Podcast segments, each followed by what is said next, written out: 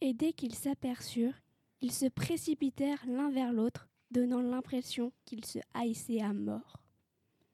Chacun avait une lance rigide et solide. Ils échangent de si grands coups qu'ils percent l'un et l'autre les écus qui sont à leur cou et mettent en pièces leur aubert.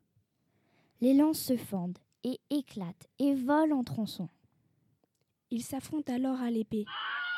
Et, dans l'engagement, ils tranchent les guiches de leur écu et déchiquetent entièrement leur écu, dessus et dessous, si bien que les morceaux en pendent et qu'ils ne peuvent s'en couvrir ni s'en protéger.